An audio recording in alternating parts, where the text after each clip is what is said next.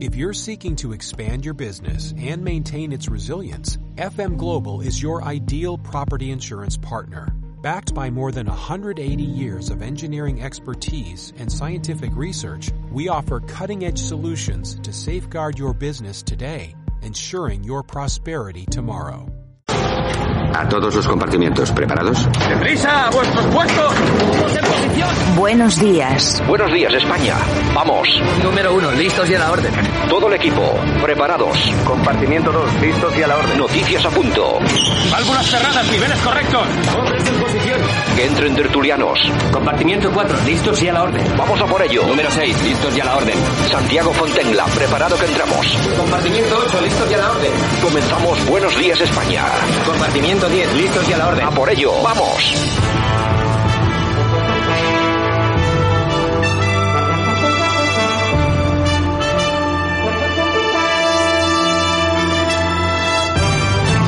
Buenos días España, hoy es 16 de marzo 2022. Como siempre, aquí estamos con estos 60 minutos de información y entretenimiento que llevamos cada mañana hasta vuestros coches, hogares, bueno, nos da exactamente igual donde estéis, lo importante es que estemos unidos juntos en este, en este espacio de radio. Un saludo de parte de todas las personas que hacen posible que esto funcione cada día, también de Javier Muñoz, que está como siempre en la técnica y por supuesto desde que te habla Santiago Fontela. Bueno, nos enfrentamos a 60 minutos con mucha información, también vamos a tener después una tertulia de peso, vamos a tener al historiador Eduardo Carelli desde eh, Argentina y a Sergio Fernández en Riquelme en una tertulia que vamos a seguir hablando de qué es lo que está pasando con Rusia, con Ucrania, pero sobre todo cuáles van a ser las consecuencias, qué es lo que comienza a preocuparnos a todos, qué es lo que va a pasar y cómo nos va a afectar económicamente.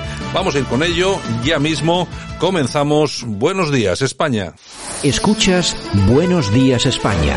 Aquí no nos callamos.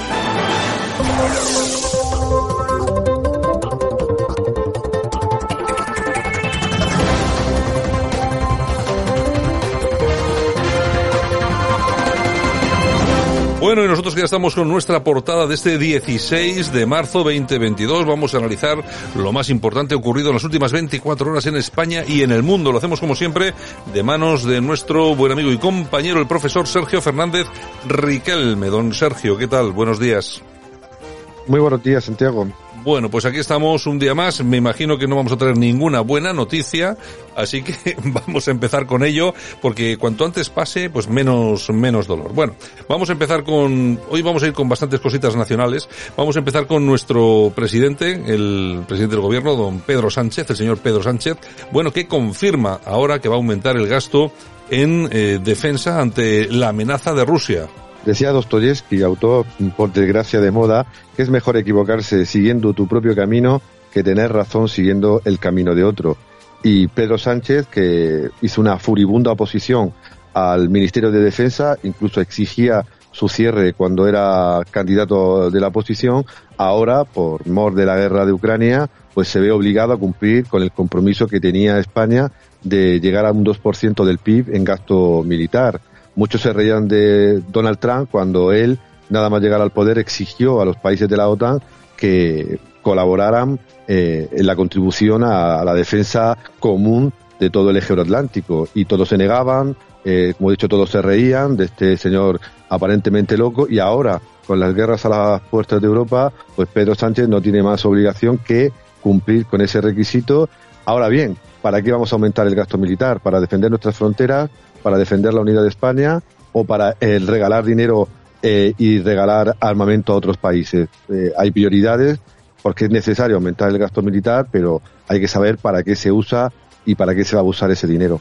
Efectivamente, todos o muchos de los países integrantes de la OTAN en contra de Donald Trump cuando dijo, señores, aquí hay que financiar esto entre todos. Fíjate por dónde, que ha sido que ha levantado la patita eh, Rusia e inmediatamente, no, y no somos los primeros que hemos anunciado que se iba a aumentar ese presupuesto en defensa. Alemania, fíjense ustedes, Alemania ya ha anunciado que iba a aumentar ese presupuesto militar de forma muy importante. Fíjate cómo son las cosas que al final, al final, todo lo que decía Trump se está convirtiendo en realidad.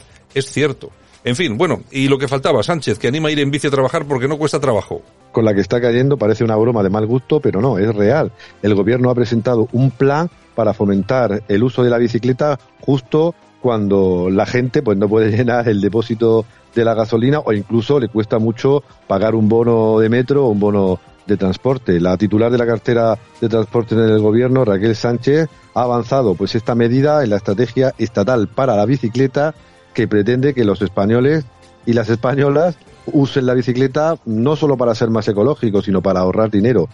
Claro, eso lo podrán hacer los urbanitas que viven en el centro de una gran ciudad, pero la gente, el común de los mortales que tiene que hacer muchos kilómetros para desplazarse al colegio de sus hijos, a comprar a un centro comercial, a trabajar desde las afueras, pues creo que lo tienen eh, bastante difícil. Bueno es fomentar la salud y la bicicleta, pero no a costa de reírse de ciudadanos que están ahogados cada día más por los precios que estamos viendo.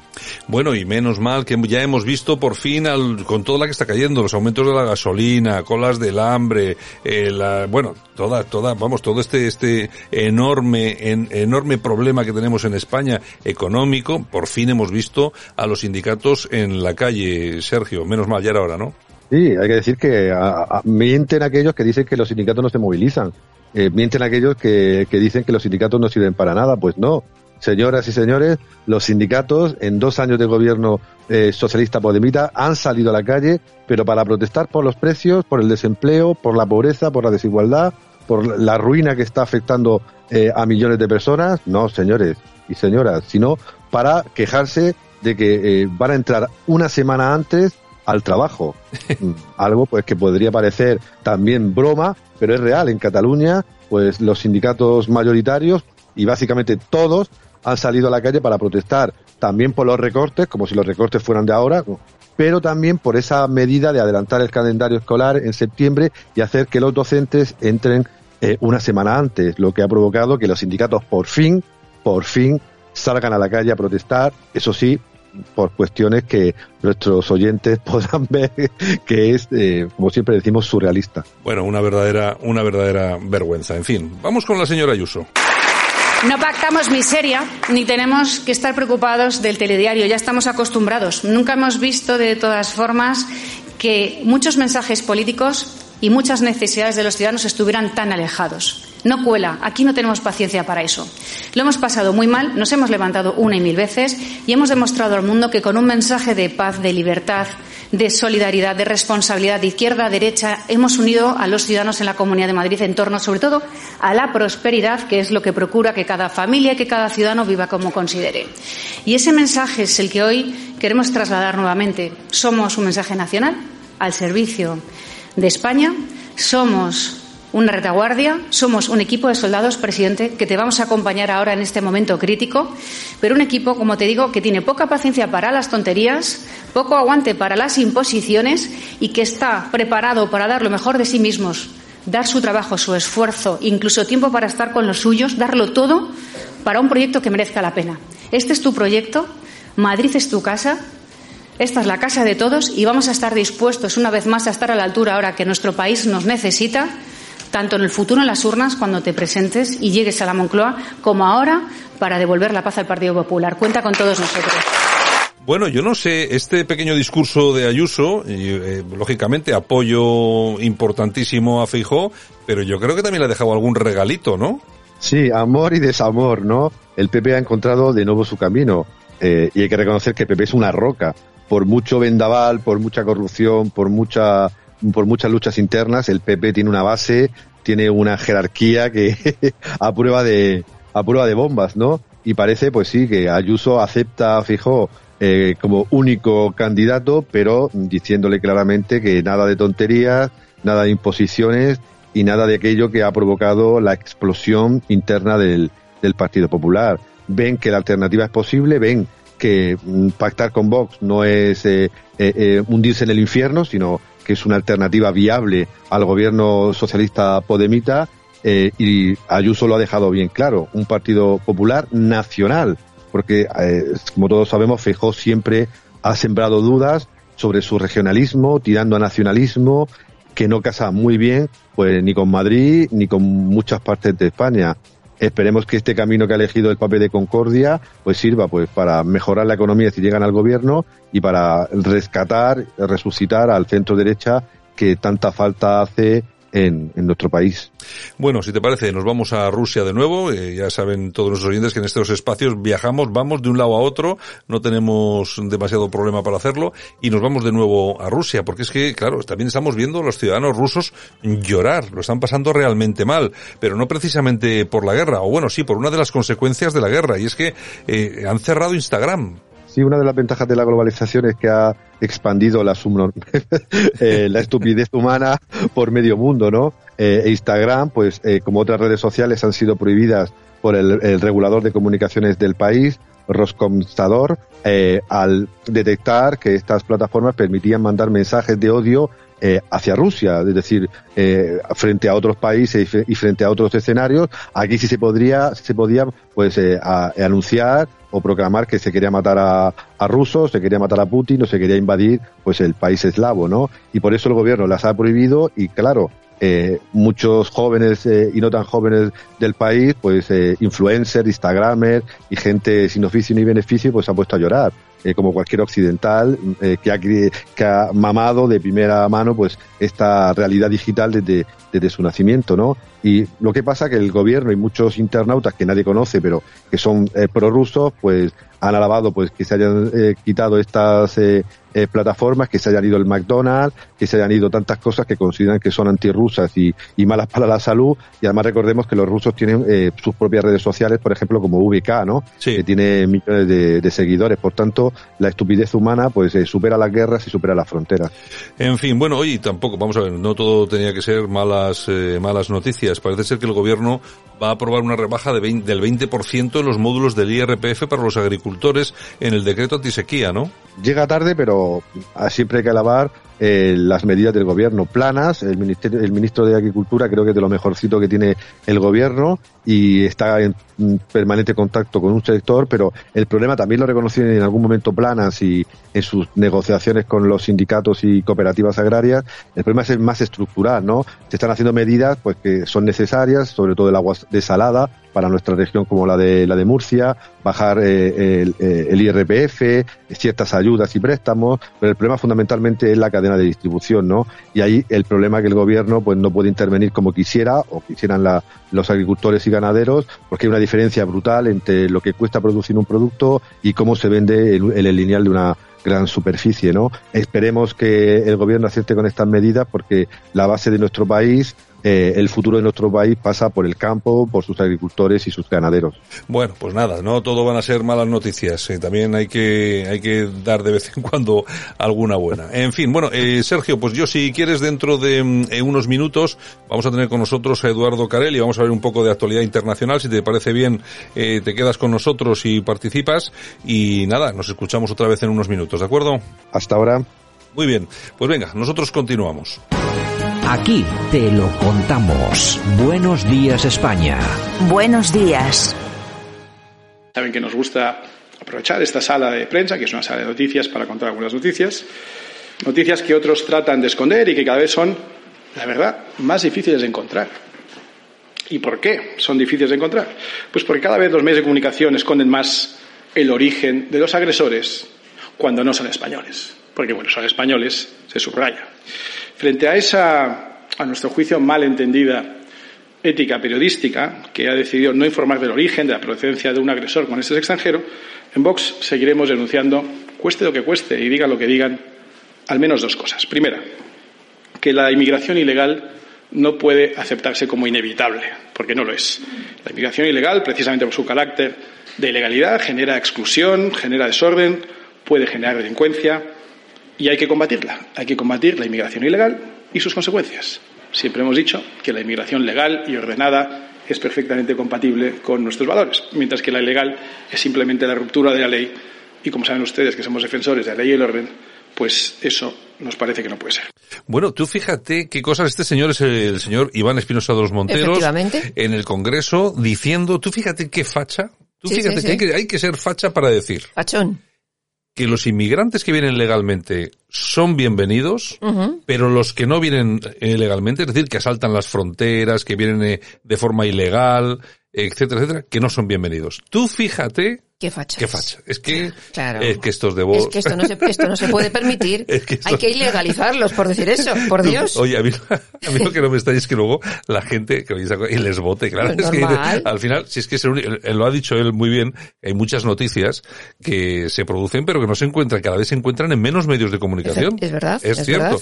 Y bueno, resulta que esos, ellos han aprovechado ese huequillo que quedaba ahí y entonces están, eh, volviendo un poco la voz de todos aquellos que quieren saber cosas y que no logran saberlas. Como por ejemplo todo lo que ocurre con el tema de inmigración. Bueno, en la frontera sur, ni te cuento la que está cayendo a los pobres guardias civiles y los policías nacionales que cada vez que hay un asalto pues van siete, ocho al hospital porque van heridos, claro, porque nosotros vienen, hay unas fotos por ahí horripilantes. Ya te digo. Con garfios, con, bueno, bueno, bueno, es una cosa horrenda. Ay, cuéntame. Buenos días, España.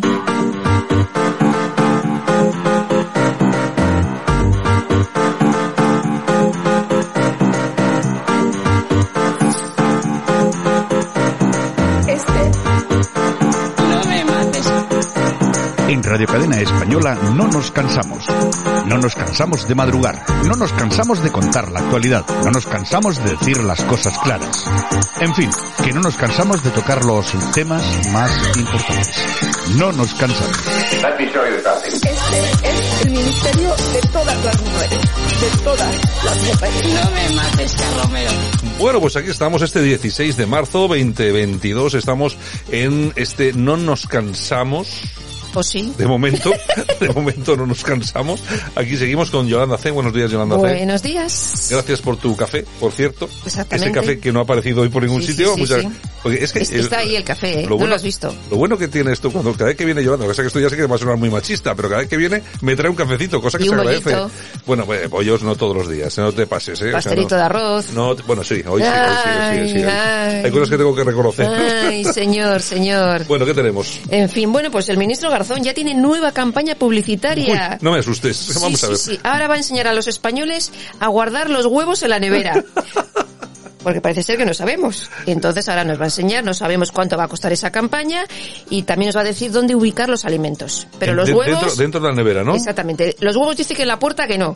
Aunque pongan las hueveras, los de las neveras, en la puerta... Que no, que no, que hay, no, que no, que hay, no. Tiene que ser donde él diga, ¿no? Exactamente. Ha debido hacer un estudio muy...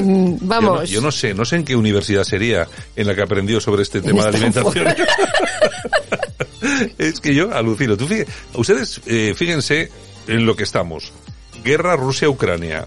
eh, la gasolina dos euros, electricidad por las nubes, que es huelga, Calima, de, la huelga, huelga de transportistas, calima de estas del Sáhara. Bueno, y este tío hablándonos de dónde tenemos que poner los huevos en la nevera, pero ustedes se dan cuenta, es que es una cosa, ay, no me extraña que vaya el país como va. De verdad, de verdad, no tenemos otra cosa de qué preocuparnos. Y la Unión Europea, Europea paga 800 millones de euros diarios a Rusia por su energía e intensifica las compras de gas. Aquí mucho recortar y compramos Claro, vamos y a ver, ¿qué es, compramos. qué es lo que quiere decir esto?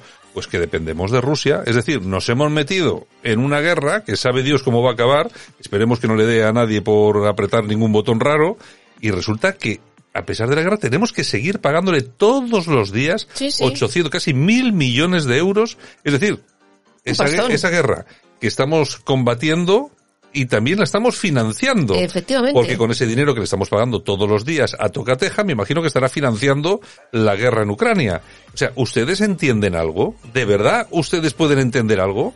Es como si, por ejemplo, eh, eh, no sé, es que, vamos, imagínate que usted tiene un coche y el coche es suyo, pero su vecino baja con un martillo porque se lo quiere quedar, pero eh, mientras ustedes se pelean por el coche, Le usted, paga la usted- gasolina. usted sigue pagando la gasolina. Es que es una cosa que, na- que nadie logra entender. Solo pasa en este país. Bueno, pues solo, bueno, en este país Bueno, no, en- en, toda en- en Europa, toda Europa. En toda Europa. En Estados Unidos son un poco más listos porque saben que de todo esto los que vamos a salir mal parados somos Bueno, nosotros, los europeos, exacto. y ellos van a volver a retomar, a remontar el vuelo con toda tranquilidad. Como siempre. Bueno, y Podemos pide más dinero. Parece ser que con los 20.000 millones Claro, de aquí la claro. amiga Montero razón, no llega. razón. Dicen que es para proteger la sexualidad del cambio climático. No te lo pierdas.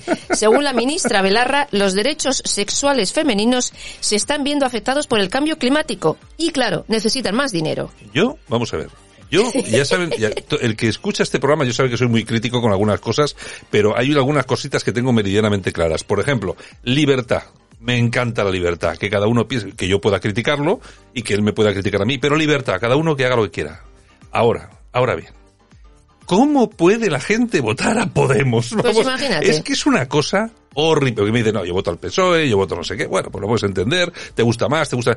Pero estos tíos, pero de, pero ¿cómo se puede? Bueno, de, de hecho cada vez vota menos gente. Normal, ¿verdad? normal. Pero es que ustedes se dan cuenta a lo que se dedica esta gente, a lo que dedica nuestro dinero y el tiempo que le pagamos nosotros. Ya cómo colocar los huevos en la nevera, señores. Dios mío, Dios en fin, Netflix incluirá en su catálogo 2022 una sección de películas en gallego, en euskera y en catalán. Es el acuerdo al que han llegado, pues, eh, por presiones del separatismo catalán y vasco. Y bueno, pues si Netflix se pliega a eso, me imagino que porque sacará algún otro, algún otro tipo de rendimiento, por ejemplo, bajadas en impuestos, eh, subvenciones, es decir, que no todo parece tal.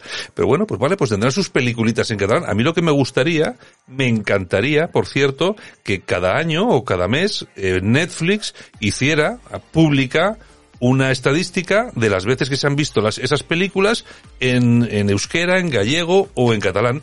Seguramente no lo van a hacer. ¿Sabes, ¿Saben ustedes por qué? Porque nos íbamos a reír más que con los payasos de la tele. Casi, casi. O sea, es que lo, lo ven cuatro, pero cuatro. Y el del tambor. Bueno, Interior penalizará a proveedores con hasta el 10% del contrato si no se presentan planes de igualdad. Por ejemplo, si tienen que comprar chalecos antibalas, el adjudicatario tendrá que acreditar que no discrimina a la mujer en la ejecución del encargo. Exacto. Que lo sepas. Es, decir, que hay que ¿Cómo demuestras eso? sea- ¿Cómo demuestras eso? Yo no entiendo. Pero es que, no, es que yo no. Hemos perdido el norte. Yo sí, hemos perdido, Hemos perdido el norte. perdido. Yo no. Claro, porque estás hablando de chalecos. Me imagino que dentro de poco será, eh, yo que sé, a fabricantes de ordenadores, Todo, todo. a los que, a lo- en las tiendas, no sé, imagino- no sé, eh, no sé. Igualdad, igualdad, señores, sí, sí, bueno, igualdad. pero sí, pero su igualdad, claro, y su igualdad. Así es. Bueno, y acusan a la Fórmula 1 de abandonar torturados y encarcelados en Bahrein. Lo ha hecho el Instituto para los Derechos y la Democracia en Bahrein tras conocer que se ha renovado el Gran Premio hasta 2036. Mm, bueno, vamos a ver, lo de la Fórmula 1 es un negocio que como gran negocio internacional tiene sus sombras y, y bueno, sus muchas sombras, vamos a decirlo de verdad. Eh, Se hacen premio en Bahrein, me parece, en Qatar, en Sí. Arabia. Saudí, bueno, se hacen varios en estos países que son el paradigma de la libertad, ¿no? Que, Exacto. que las mujeres pueden hacer lo que les dé la gana, pueden conducir, pueden ir en bikini a las playas y a las piscinas, bueno, es decir, no se puede Hasta hacer en pelotas. nada de eso. Mm. Nada de eso se puede hacer en estos países. ¿Qué pinta allí la Fórmula 1? Es decir, que hay financiación. Es decir, cuando estamos hablando de Rusia, estamos hablando de Ucrania, pues están peleando por lo que se estén peleando. Pero mientras tanto, mientras ta- estamos condenando a unos a otros, mientras tanto estamos alimentando un monstruo como este, que es el de los países islamistas, que no permiten ir a la mujer sin velo, no permiten a la mujer ir a la, a la playa, no les permite ir a los campos de fútbol a ver los partidos de fútbol. Financiamos. O sea, y los financiamos. ¿Qué pinta la Fórmula 1 ahí? Hombre, alguno me puede decir, es que si no vamos ahí desaparece la Fórmula 1.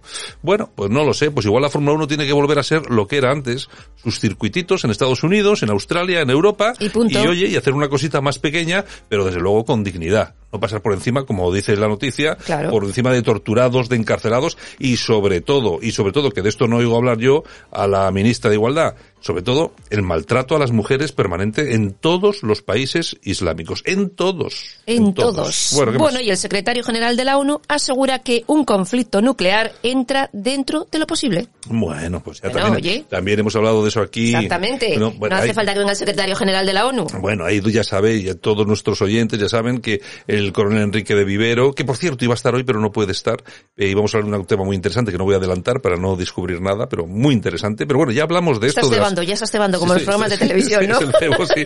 Bueno, pues el- y hablamos de esto y hablamos de bueno que no es no es eh, posible que se utilicen bombas alta- eh, atómicas las las, convencion- las convencionales, pero sí las tácticas que son pequeñas bombas atómicas, pues igual de medio megatón, una cosa así, que puede tener un área de influencia de 4 o 5 kilómetros, etcétera, etcétera. Que no vamos a verlo, pues yo no estaría tan seguro. Vamos ¿Visto a lo ver. visto? Eh, visto lo visto, eh, vamos a ver. Eh, hay una cosa que está que tengo muy clara. Cuando Putin se mete en una guerra de este calibre es porque va a ir hasta el final. De todas, todas. Y yo creo, yo creo, a mí me da la sensación que Estados Unidos lo sabe y por eso está ahí manteniendo un poco el tipo. Dice, vamos a ver si al tío este le va a dar por apretar el botón. Claro. Y ayer tú colgabas unas declaraciones eh, de este politólogo de Hassel Paris Sí. Mm. en el que explicaba perfectamente en una charla ¿quién iba a recibir los bombazos de Rusia si se iban a producir? Claro, porque en Rusia eh, tiene un protocolo establecido para atacar aquellos sitios desde donde parten las armas que pueden agredirle.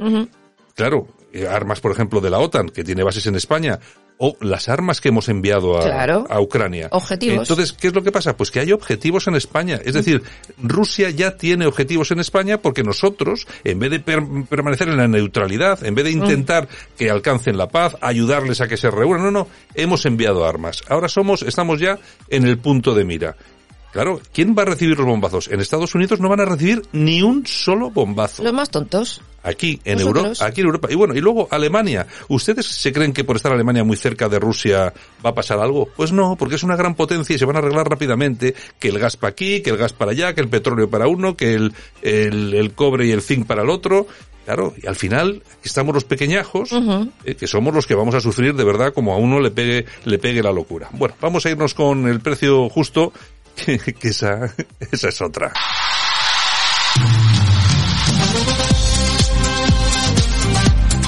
Bueno, pues si pensaban que todo había ido ya, que habíamos contado lo peor, no, para nada. Todavía tenemos que contarles en qué se gasta su dinero, el de sus impuestos, de su bolsillo, y por eso nos vamos a enterar de cuánto nos han costado los altos cargos de la señora Irene Montero el año pasado. Un millón y medio de euros. Un milloncito y medio de euros en altos cargos.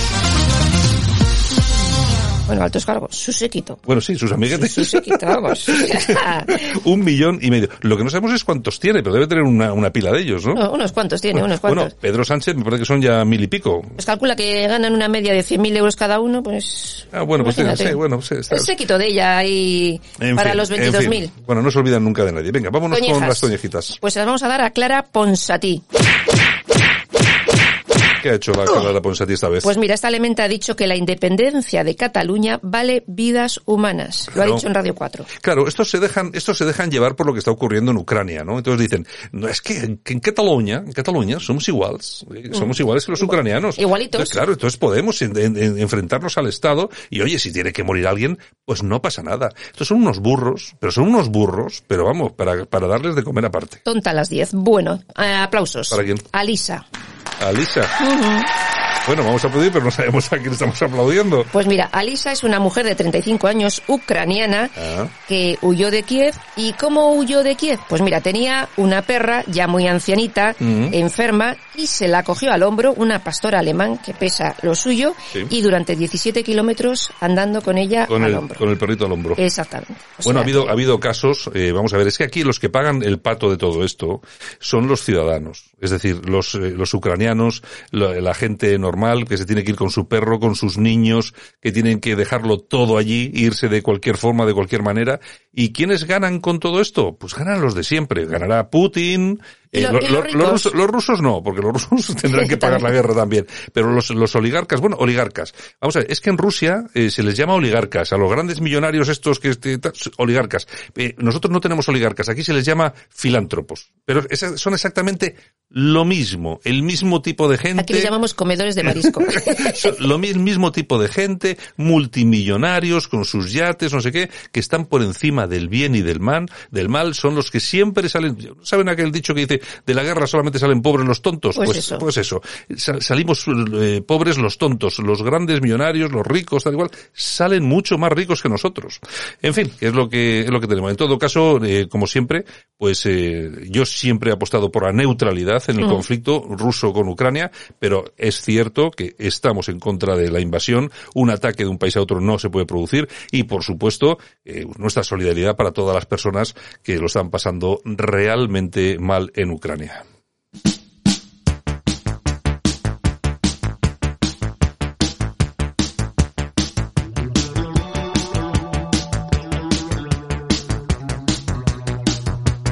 Y llegamos a tiempo de efemérides, ni más ni menos que con la música de Robert Palmer.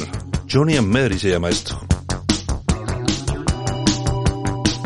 Yo creo que falleció Robert Palmer, ¿no? Pues no me acuerdo yo si falleció. Sí, yo creo que sí. sí. ¿Por qué lo tenemos hoy? ¿Por qué lo tenemos? Pues porque tal día como hoy, del año 1981, era número uno en toda Europa con, Con este este- tema. no este tema, ¿no? Ujú.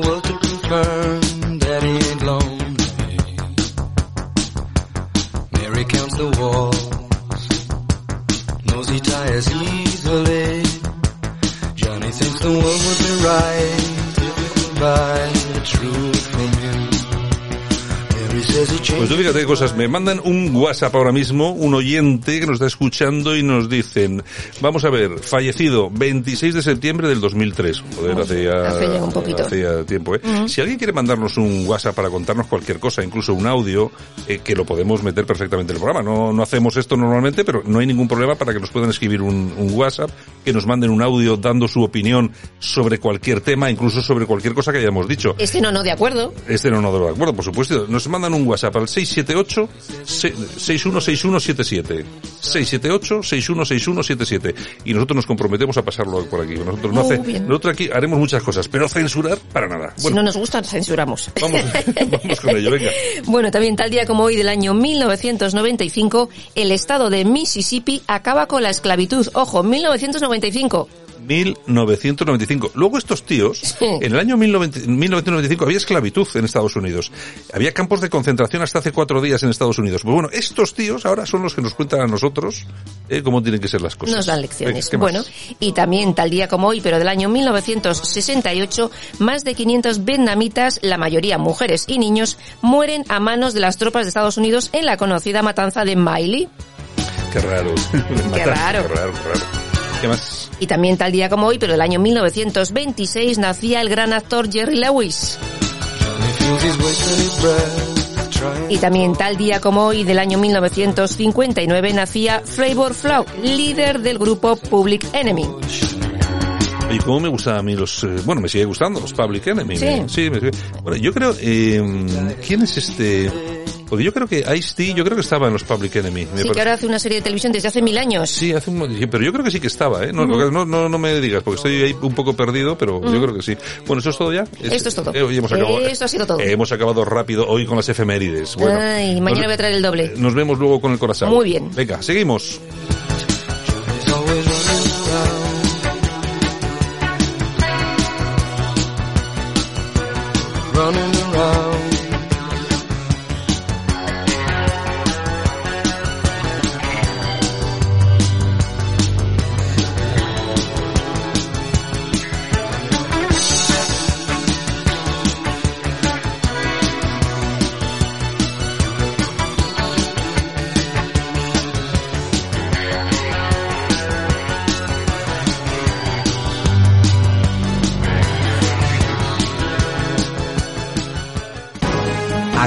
Te lo contamos. Buenos días España. Buenos días. Bueno, pues nosotros que vamos a intentar enterarnos de alguna cosita más de todo lo que está pasando en el, en ese tablero internacional, qué es lo que está ocurriendo con esa guerra rusa en Ucrania, esa invasión. Vamos eh, a ver si tenemos algunas nuevas ideas que creo y estoy convencido que sí que las, sí que las vamos a tener. Vamos a, a hablar con el profesor Sergio Fernández Riquelme. Eh, don Sergio, ¿qué tal? Buenos días.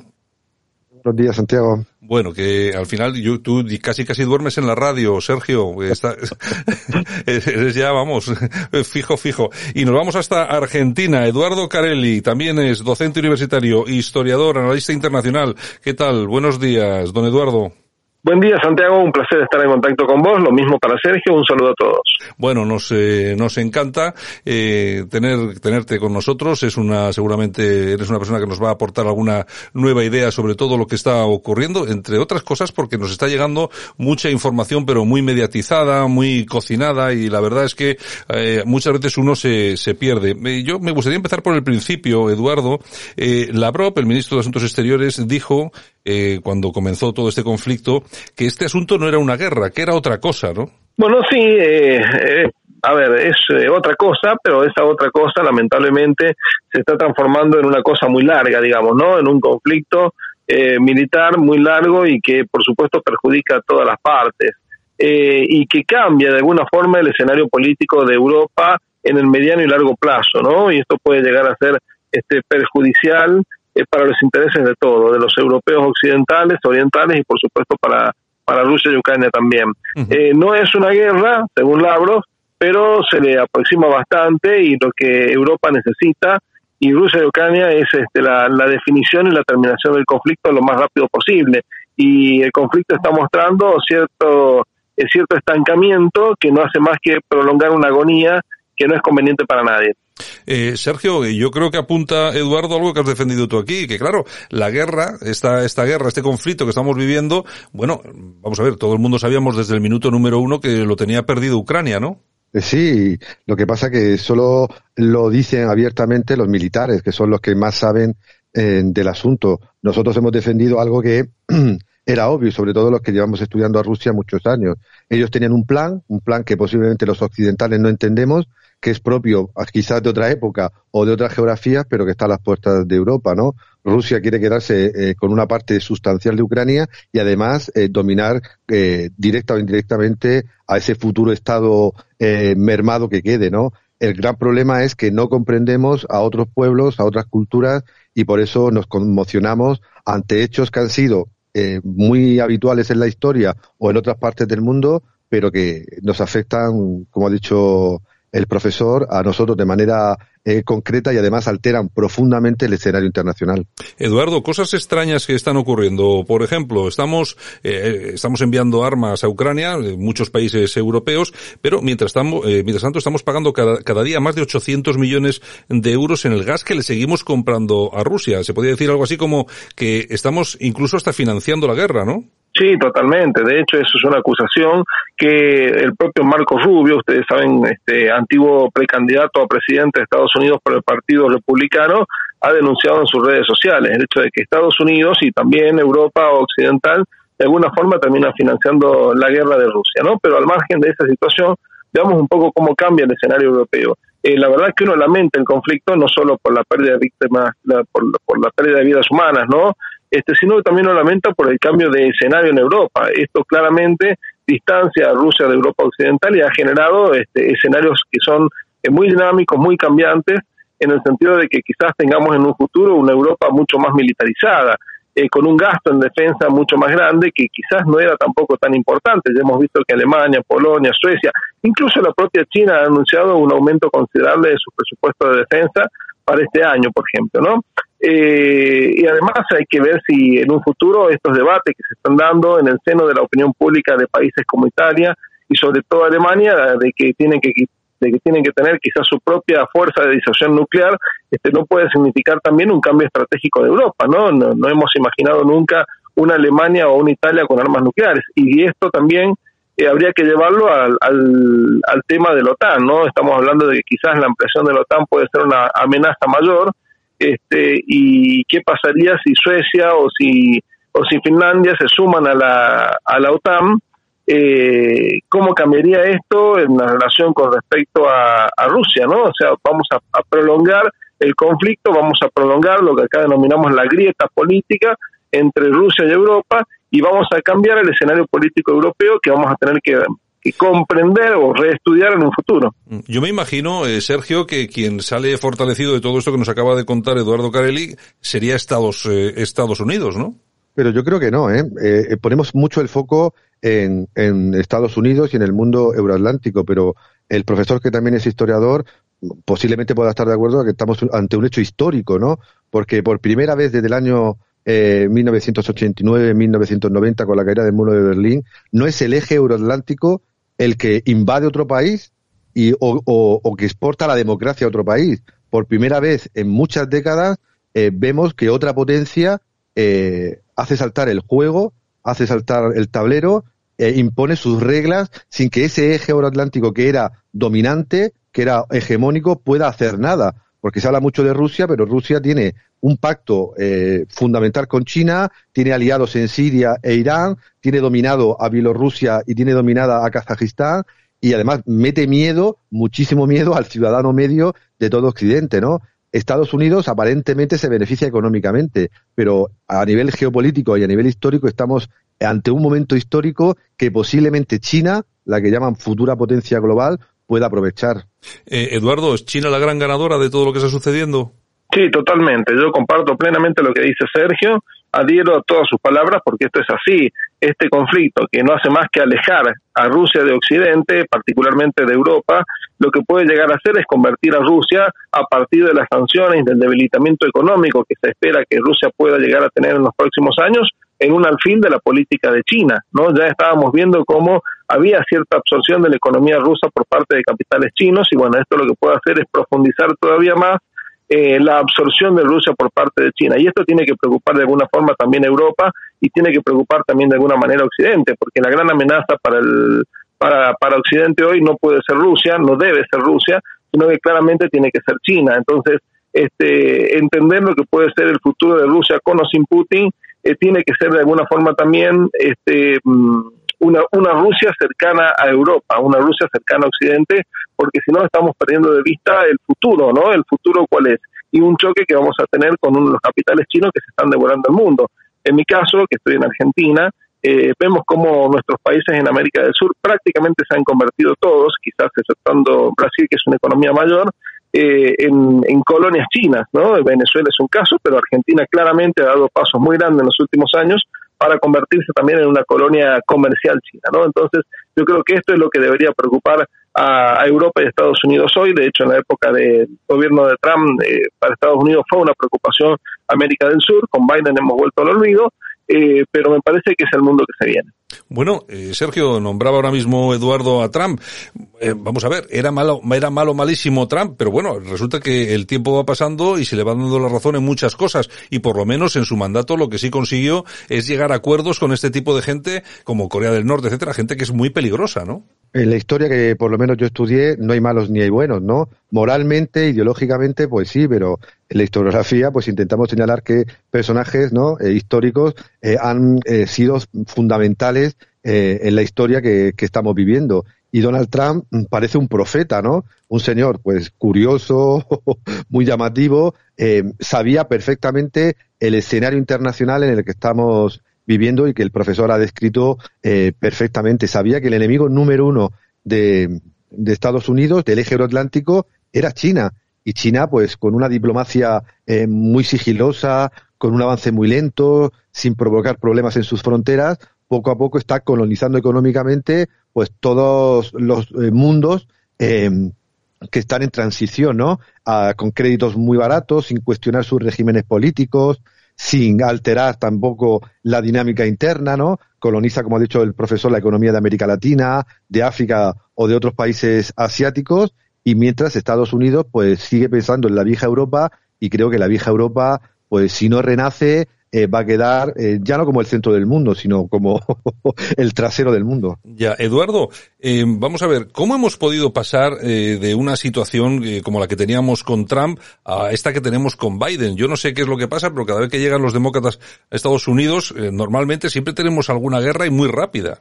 Bueno, es que lo que pasa es que Trump tenía una visión mucho más este, economicista de la política exterior de los Estados Unidos y esto lo llevó a reducir la presencia militar en escenarios complejos, ¿no? Como fue Siria, Irak, Afganistán. Eh, entonces eh, hubo una especie de introspección, de mirada hacia adentro de Estados Unidos, una vuelta al pasado, a un Estados Unidos eh, previo a la Primera Guerra Mundial, donde se debatía y se cuestionaba cualquier participación externa. Eh, creo que eso fue lo que hizo Trump en su momento, pero de alguna forma solamente marcó como decimos acá en Argentina, se marcó la cancha, ¿no? Es decir, marcó aquellos lugares donde realmente le importaba estar presente, como fue, por ejemplo, eh, los acuerdos con Corea del Norte o como fue en su momento eh, detener a través de la muerte de, de eh, Qasem Soleimani el avance de Irán en Irak.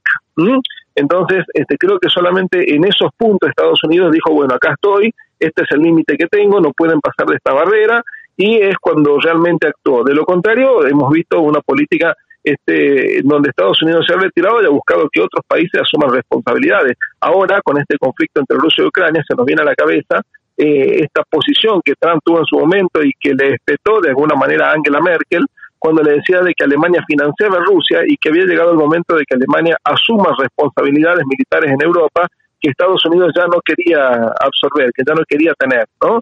Entonces, de alguna manera, este conflicto lo que ha hecho es, bien decías, eh, creo que Sergio lo decía recién, que las palabras de, Trump suenen proféticas, ¿no? Eh, el escenario europeo le terminó dando la razón.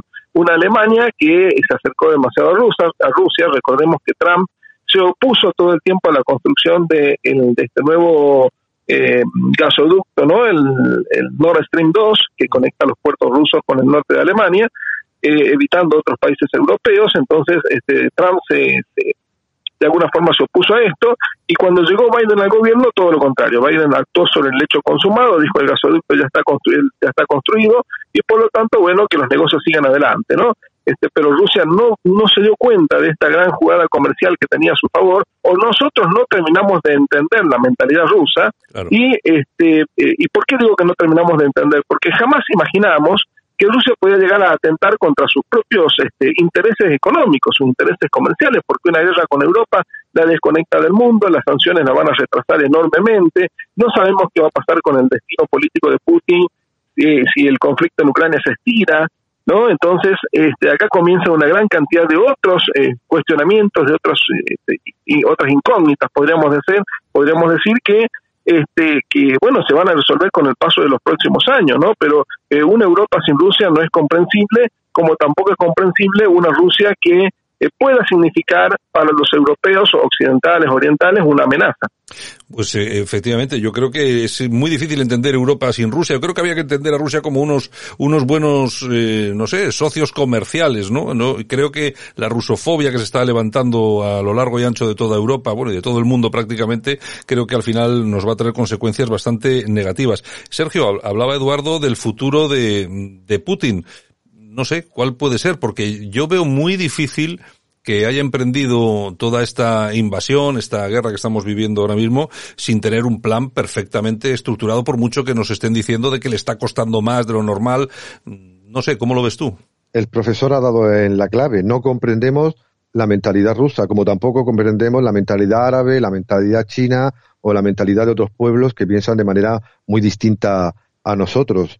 Eh, podemos mentir y podemos mentirnos, pero los que hemos estudiado a Rusia durante muchos años sabíamos que Rusia tenía un plan, eh, un plan de venganza desde el año 2014 que ha sorprendido pues por la fecha, por la intensidad, pero que tarde o temprano iba a llegar. Y claro, pues eh, en primer lugar siempre hay que solidarizarse con las víctimas y apoyar al pueblo ucraniano, pero también hay que comprender que estamos en un mundo cambiante, con poderes emergentes que están a las puertas del llamado mundo occidental y que hay que entenderlos, si no para combatirlos, sí por lo menos para frenarlos, porque tenemos a, las puertas al enemigo, como se solía eh, decir, y no tenemos respuestas porque hemos olvidado las lecciones de la historia y también de la geografía.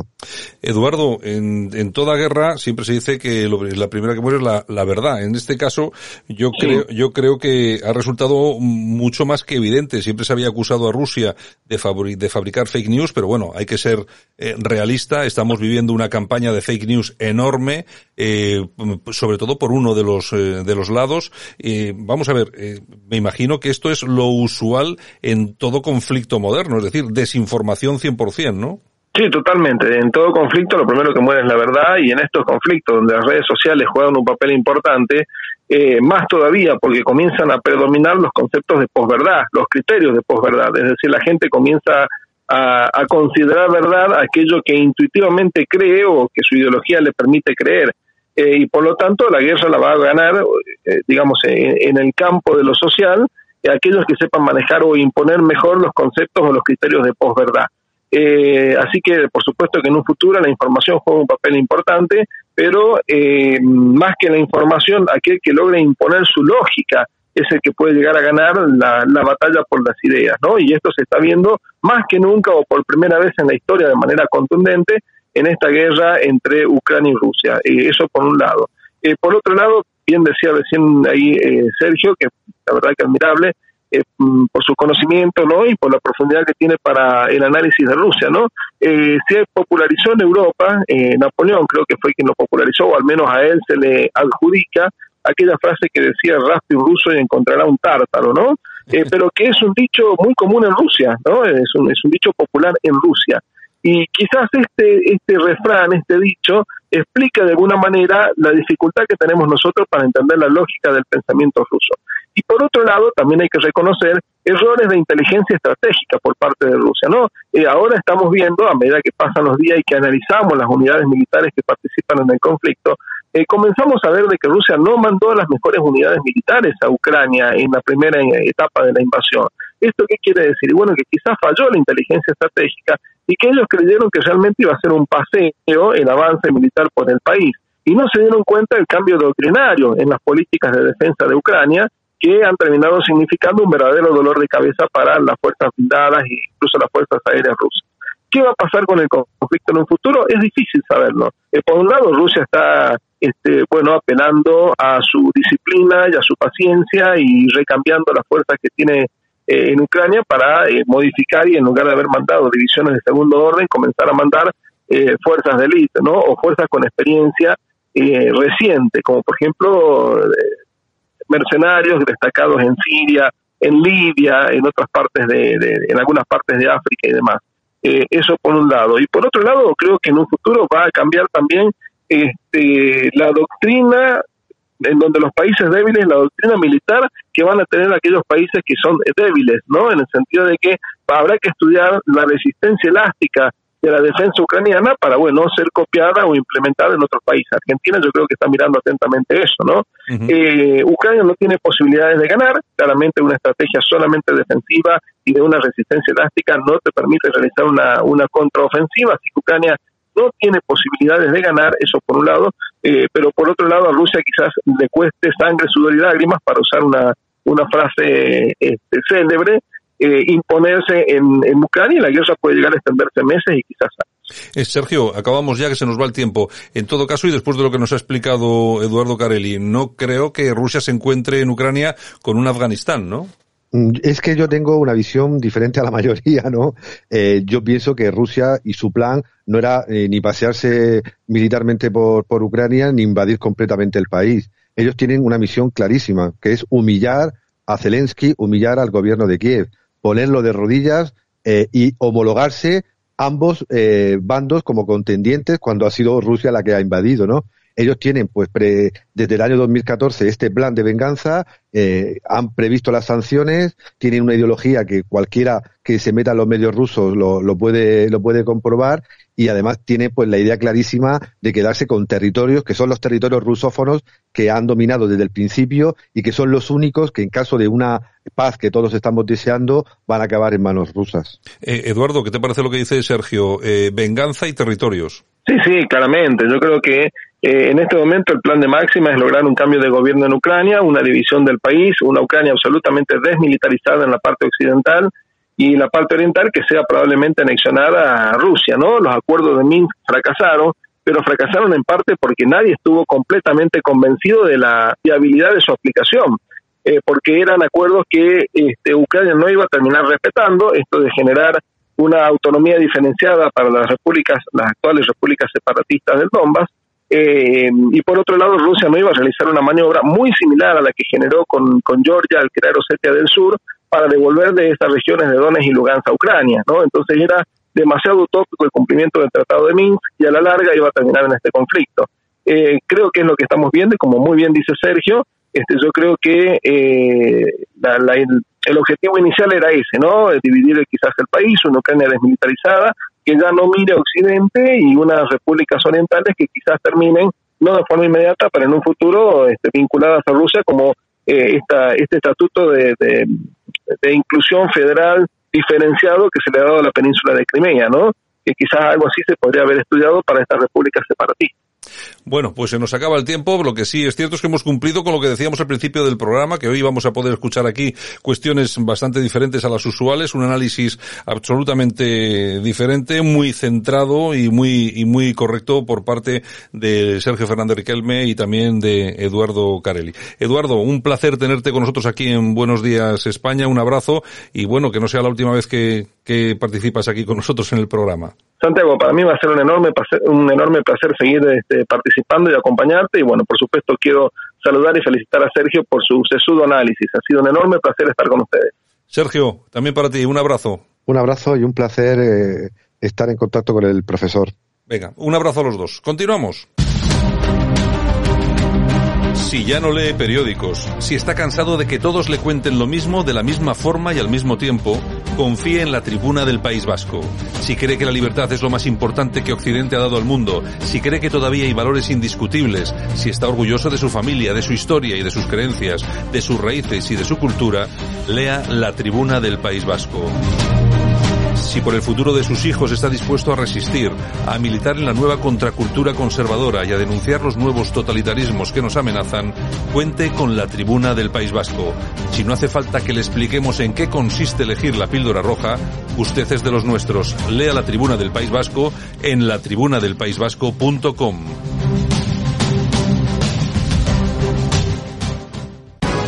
Aquí te lo contamos. Buenos días España. Buenos días.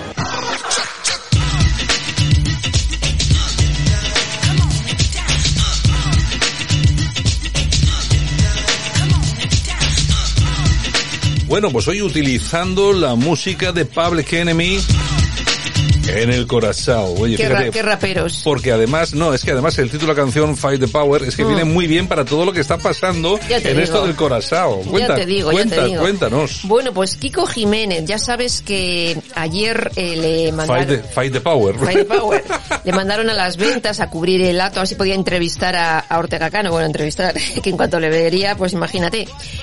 Y efectivamente, en vez de entrar pues por la puerta principal, pues dio un rodeo, entra por la puerta de atrás, metió el coche. Bueno, hizo lo imposible para no ver a Kiko Jiménez. Kiko Pero- Jiménez aguantó desde las cinco y media de la tarde hasta las once y pico de la noche. Cie- Cierra bares le llama. El, ci- el cierra bares a Ortega Cano. El cierra bares. Y entonces eh, sale, se coge el coche, se va con Gloria Camila, porque no fue con la mujer, fue con Gloria Camila, se van para su casa y ¿quién estaba allí? ¿Quién llegó? Pues Kiko. Kiko. Kiko. Le puso la alcachofa, no bajó la ventanilla, claro, Y Fight the Power. y Friday Power. Y le preguntó, pues oye, el matrimonio, no sé qué, Ana María. Y el otro que le dijo, pues le llamó cornudo, entre otras muchas cosas. Fight the Power también. Friday Power. O sea, claro, entonces al final dice, pues, pues es que su hija me puso los cuernos, que me engañó con otro. Pero tú fíjate cómo son las cosas, es increíble. Claro, y luego Gloria Camila, pues ha coincidido ayer eh, por la tarde en los pasillos de Sálvame. Ya venía a su programa, ya son las 8. Y claro, pues han debido tener una movida impresionante. Le ha llamado de the todo. Le ha insultado, bla, bla, bla, porque dices eso, porque para aquí, porque para allá. No se ha visto porque no estaban las cámaras, pero bueno, En fin, que ha habido sabe, ha liada de la gorda. Luego ella ha ido a su programa, ha empezado con cara angelical, ha explicado, pues bueno, que es que pues no pasó nada y tal, y que ella sufrió anorexia nerviosa a cuenta de Kiko Jiménez. O sea, la vi- culpa de Kiko, ¿eh? Otra, otra víctima. Exactamente, Bueno, aquí ¿qué son más? todas víctimas. ¿Qué más tenemos? Bueno, el cordobés padre podría estar, estar pensando en una reconciliación con Manuel. ¿Qué me estás diciendo? Sí, sí, ha estado en un acto público y claro, todos los periodistas le preguntan siempre por lo mismo. Y ha dicho que le ha hecho llegar su número de teléfono, que si quiere que le llame y poco a poco. Bueno, eh, pues oye, pues, Después de los años es un paso, ¿eh? oye, es un paso. Pero hay que, hay que recordar que los actuales hijos, los otros hijos que tiene ahora el cordobés con su, Se lleva bien. con su señor y tal cual, se llevan muy bien con el cordobés. Exactamente. Hijo. Sobre todo uno de ellos. Claro. Ujú, O sea, que que pasa sí. mucho tiempo con él. Pasa mucho tiempo, son, eh, saben, vamos a ver, saben perfectamente Que son hermanos. Son hermanos, no hay duda, y yo, yo lo que no he entendido nunca ha sido lo del que el cordobés negase todo esto. Ya te digo. Pero ¿qué le costaba? Si Ujú. no es, además no es una cuestión económica, si es que, si es que, si- aparte de que tiene un montón de dinero que puede repartir tranquilamente, si es que eh, el, el cordobés eh, hijo también es millonario, si es que Sí, tampoco sí. necesita y nada. es buena gente. Y porque otro lo habría mandado a paseo Y es muy buena gente. hace mucho tiempo. Es muy buena gente. Muy buena gente, muy buena buena gente. Bueno, y Marta Riesco, que nos ha enseñado el dormitorio suyo, el, El que comparte duerme, con- con- el Penas. con el Penas. El que comparte con el Penas en redes sociales. Claro, esta chica es la que decía que no quería ser Que no- personaje, que no iba a atravesar la línea roja. Eso, ni hablar de su vida privada. Claro, y luego se mosquea cuando la dicen y tal. Pues bueno, en fin, ¿qué le vamos a hacer? Son cosas que pasan. En fin, eh, bueno, y el pasado fin de semana en Viva la Vida hablaron de Antonio Banderas. Le estuvieron siguiendo, parece Sí, ser que entraba con una chica. La chica es actriz, trabaja en el teatro de Mm, Antonio con él. Y resulta que ahora hemos sabido que la chica vive en el mismo bloque. Es vecina, ¿Qué me dices? según Antonio Banderas. Es que es vecina, que vive en el bloque. Es que desde luego, o sea- sea, que han estado montando todo el cirio este y resulta que al final Parece ser que Son vecinos. Son amigos, trabajan juntos, ya, ya, ya, ya. que puede eh, estar cenando en casa, oye, pues estamos solos, pues cenamos y tal y cual, pero que la chica vive en el portal. O sea, son vecinos y Bueno, de pero puerta. oye, pero para que te des cuenta cómo son las cosas, ¿eh? Tú fíjate la que le- estuvieron toda la tarde del domingo Sí, con sí. las fotos y el seguimiento a Antonio Banderas. Bueno, yo me imagino que alguno estaría más tranquilo de lo, de lo Ay, señor, señor. En fin, Yolanda, mañana regresamos. Pues nada, un besito a todos. Hasta mañana. Bueno, nosotros que nos vamos a ir despidiendo, hemos tenido 60 minutos de radio bastante ajetreados, también es verdad. Y vamos a ir acabando. Un saludo de todas las personas que hacen posible que esto funcione cada día, también de Javier Muñoz en la técnica y por supuesto desde que te habla Santiago Fonten. La mañana regresamos con otros 60 minutos de información, entretenimiento y por supuesto os queremos ver a todos o escuchar a todos aquí. ¿De acuerdo? Venga, chao, un abrazo, gracias.